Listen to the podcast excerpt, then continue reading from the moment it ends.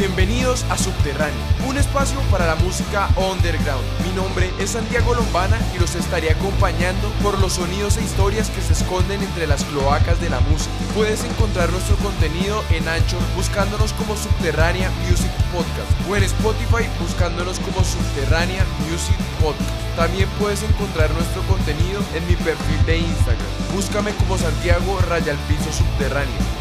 La música, nuestra vida.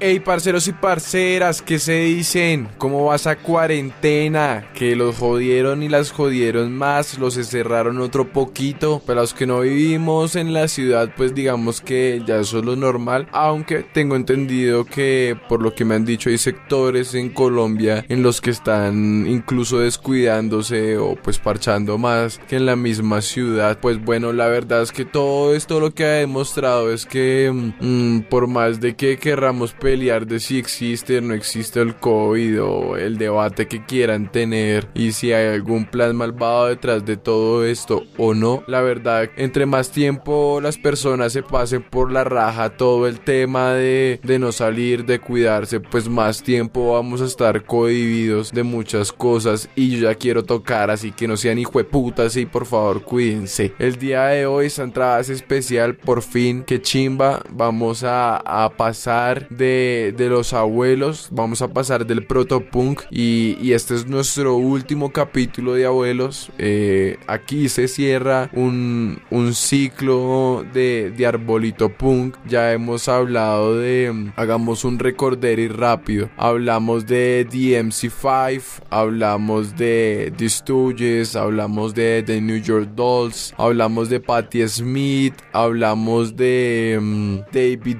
Bowie, hablamos de Slade, hablamos de Desmond Decker y hoy en nuestra última entrada del arbolito punk vamos a hablar de la banda británica Daughter Feelgood. Después de esto ya vamos a, entrar en, en materia comenzando por, les adelanto claramente, el siguiente capítulo es acerca de los Ramones, de los Ramones y, y pues nada, voy a ver de qué manera cambio un poco la dinámica sobre todo porque mm, a pesar de que pues digamos la investigación que hago para pues para hablar de los artistas de los que hemos hablado es, es muy amplia. También pues es cierto que hay personas y hay fanáticos de ciertas bandas que llevan toda su vida treinta y pico de años dedicados al estudio y al conocimiento de, de algo que aman y apasionan. Y pues eso puede llegar a ser una banda. Conozco varios. Entonces pues quiero ver de qué manera podemos unir esas dos cosas y pues alimentar toda la investigación que hago precisamente con el relato y el conocimiento de algún fanático. Entonces pues voy a estar mirando cuál es la dinámica y voy a estar diciendo en la semana ya cuando lo piense pues para ver si ustedes me pueden ayudar. Entonces bueno sin más preámbulos comencemos con este nuevo y último capítulo de los abuelos punk del proto punk. Nosotros somos Subterránea Music Podcast y pues nada desde las calles de Inglaterra,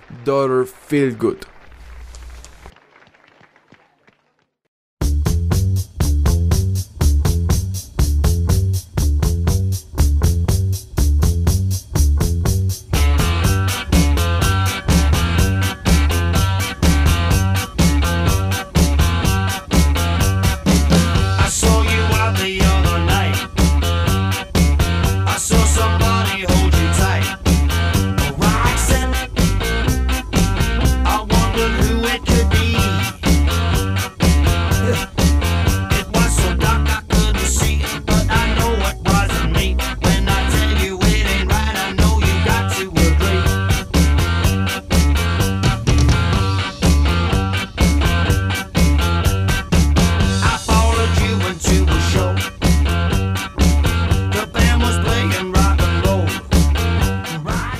Bueno, eh, Daughter Feelgood es una banda de pop rock inglesa formada en 1971. De todas las bandas que hemos hablado, esta es la banda que más cerca está temporalmente de lo que vamos a conocer como el punk. Yo diría que son ellos los que terminan de romper ese hilito para que se pueda comenzar a formar la, cultura y la música que conocemos como punk, ¿no? La historia de Dollar Feelgood no es muy amplia en cuanto a su formación original que fue la más exitosa. Ya incluso hoy en día siguen tocando en la alineación, pero no hay ninguno de sus músicos que sea un músico de la formación original. Así que pues vamos a hablar como siempre de la época histórica de la banda que nos gusta. Ya de ahí para allá pues no no no me interesa mucho el trabajo después de unos años hacia adelante. Sin embargo pues aún no hemos llegado allá. Feel Feelgood es una banda proveniente de Kenvey Island Essex. El, el grupo es conocido por tener varios éxitos musicales no solo a nivel inglés sino que llegaron a ser éxitos a nivel mundial. Éxitos como She Does It Right, Rocks It, Back in the Night y Milk and Alcohol, que fue su último éxito. La banda, como veníamos diciendo, fue fundada en 1971 por dos de sus integrantes, yo diría que los dos más importantes o los que más marcaron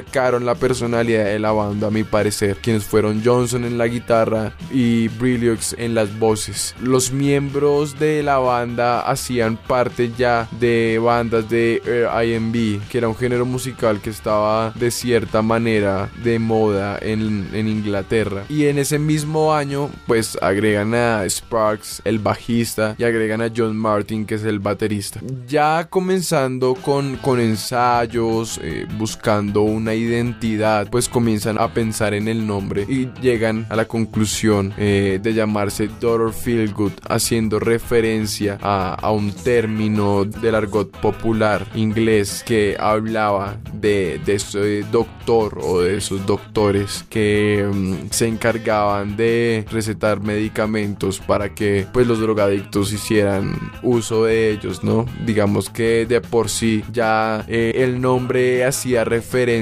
a el estallido de lo que se vería como el consumo del speed, algo que fue muy característico en primera hora del movimiento punk en la segunda mitad de la década de los 70. En 1971 y 72 la banda se encargó de posicionar con pequeños shows y pues preparándose ellos mismos para destacar dentro de la escena musical y del circuito musical londinense. A pesar de que ellos venían del R&B, eh, ellos comenzaron a cambiar su estilo musical, ya que eh, no solo ellos, sino que las bandas comenzaron a tornarse un poco más bluseras, más rock and rolleras, eh, algo que ya hablaremos a, a profundidad. Y es más o menos por los años 1973 con su álbum debut Down by the Jetty, en el cual comienzan a convertirse en una de las caras del pop rock. Aparte de ser una de las caras más conocidas del pop rock, de lo que se estaba formando dentro de los bares, también era una banda que atraía por su show en vivo. Y créanme que la actuación de su guitarrista y la actuación de su vocalista, si ustedes después del podcast colocan a Daughter Feelgood en vivo, se van a dar cuenta que incluso hoy en día la sola presentación lo atrapa a uno por completo en el sonido, en la fiesta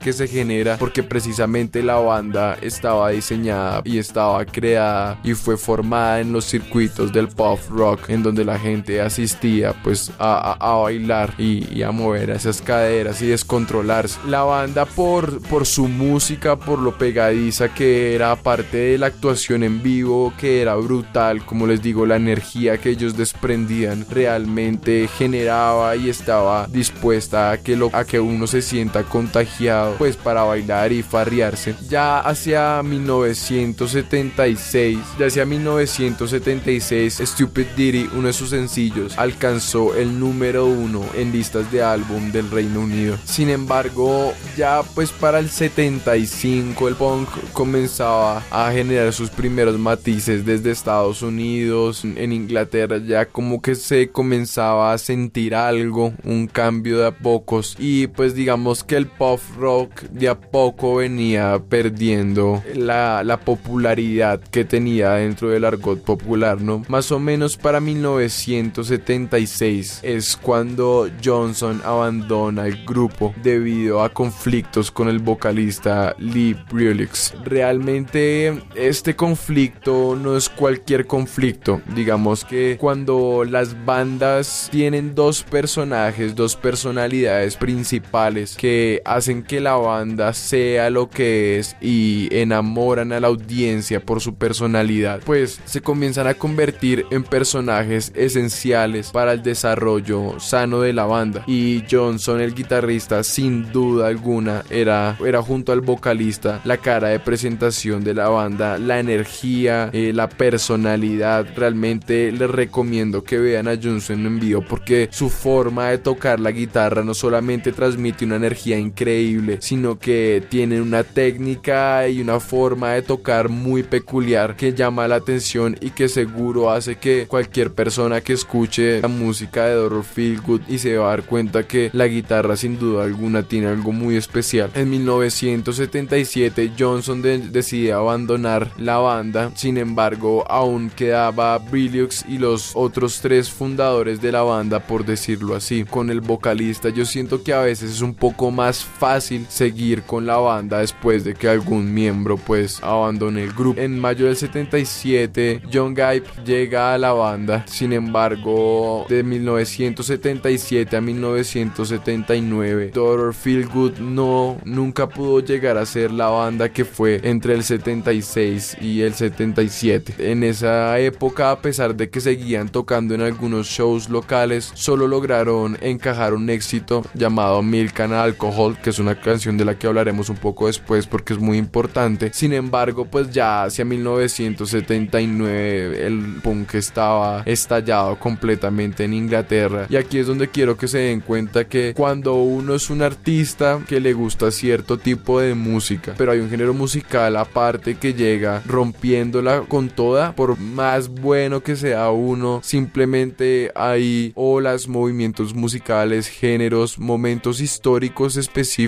que rompen absolutamente todo lo que se esperaba, todos los paradigmas que se tenían de la música y eso de por sí arrastra muchas carreras musicales, unas hacia el éxito y otras quedan invisibilizadas por todo ese proceso. Una de estas carreras fue sin duda alguna la de Dorothy Feelgood, que para el 79 no tenía cómo competir con lo que estaba pasando con bandas como los Sex Pistols. Entonces, pues claramente ya para el 81, Brilux, el, el vocalista, también decide dejar la banda y de ahí en adelante simplemente Daughter Feelgood se convierte en una banda por la cual han pasado un montón de músicos que siguen tocando más que todos los éxitos de la primera formación dada en 1971 que es que sin duda alguna cuando ustedes escuchan la primer música de Daughter Feelgood ustedes se van a dar cuenta que, que para el momento representa una ruptura de lo que estaba pasando. A ver entremos en materia. ¿por qué Daughter Feelgood es importante para el punk?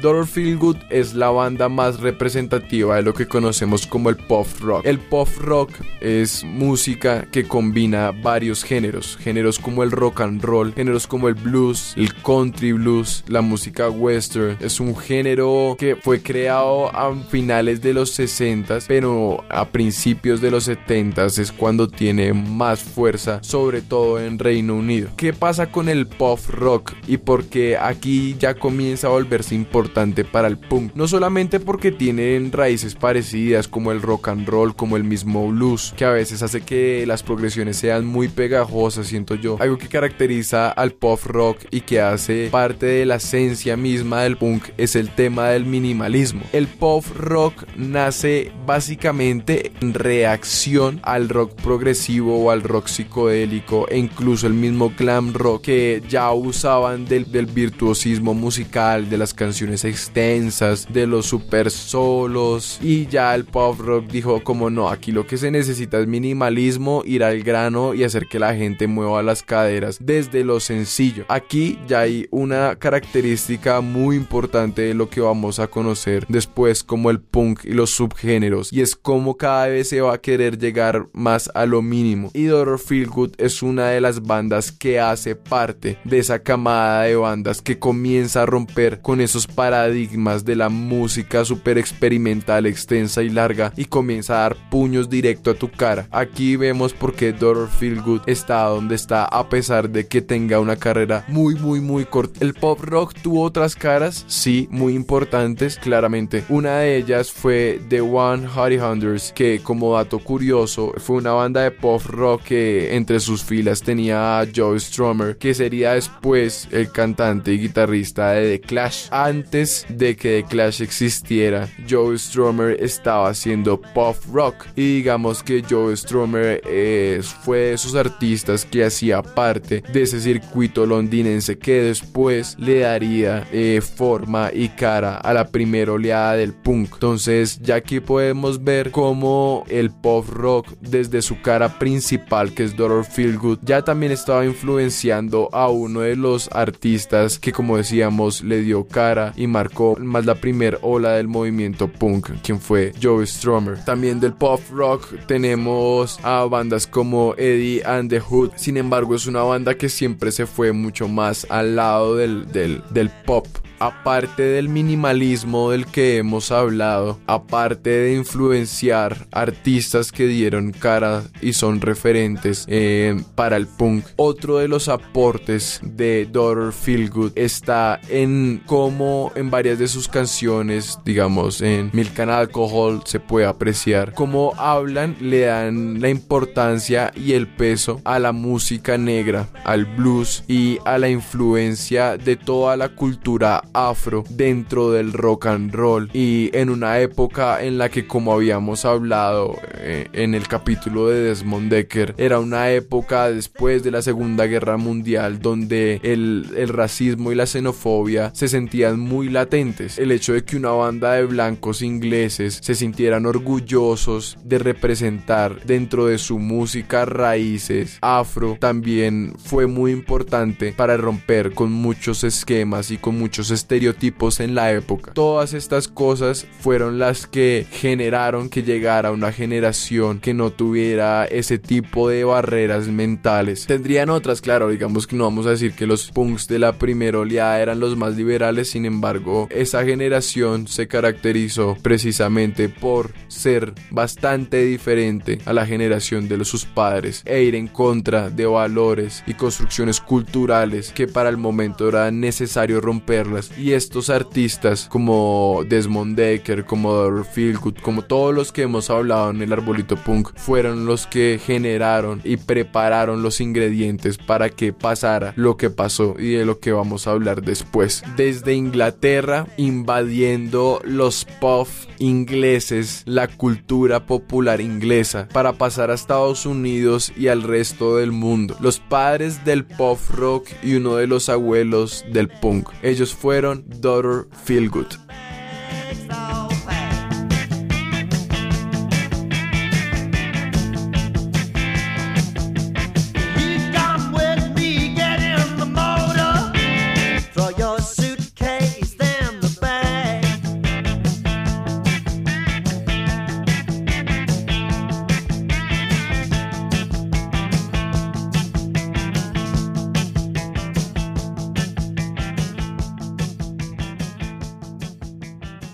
Hey parceros y parceras, espero que les haya gustado este capítulo, este episodio de Arbolito Punk. Este no estuvo tan largo como otros porque pues la banda precisamente, como les decía, pues su carrera con los miembros originales y los que más marcaron, sobre todo el punk, pues no fue muy extensa, más que todo fue desde el 71 hasta el 81. Eh, pues digamos que no es una carrera demasiado extensa y como les decía, realmente es que el punk hubo una época en la que realmente fue una moda. O sea, hoy en día, pues mucha gente dice como, ay, caspa moda. Pero realmente en la segunda mitad de los años 70, lo que fue el punk en Inglaterra simplemente invisibilizó un montón de cosas que existían y que la estaban rompiendo. Obviamente no con intención, son cosas que simplemente pasan. Y pues, tanto así que una de las muestras de esto es lo que pasó con Joe Strummer. Él mantenía su banda de pop rock porque el pop rock estaba pegando duro, porque la gente estaba yendo a farrear a ver sus bandas de pop rock y se llenaba la vuelta. Y de cierta manera era medio contracultural la cosa en, ciertos casos, en ciertas bandas. Y ahí estaba Joe Stromer dándole a, a la música, pero pues simplemente llega el punk y yo pienso que él se dio cuenta, ya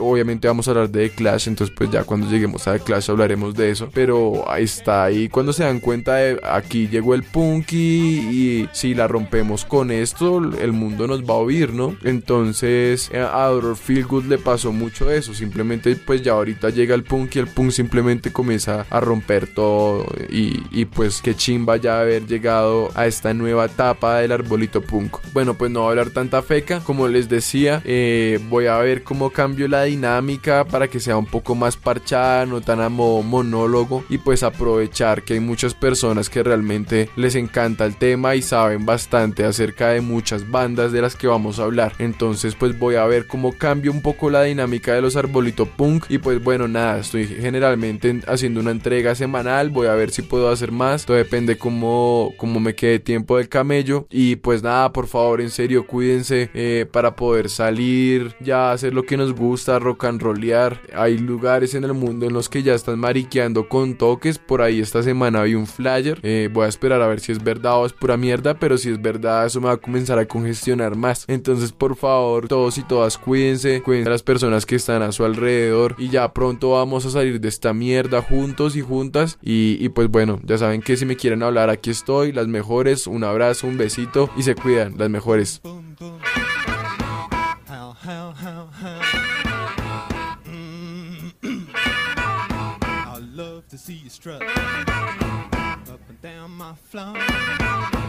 When you're talking to me. That baby tone, I like it like that.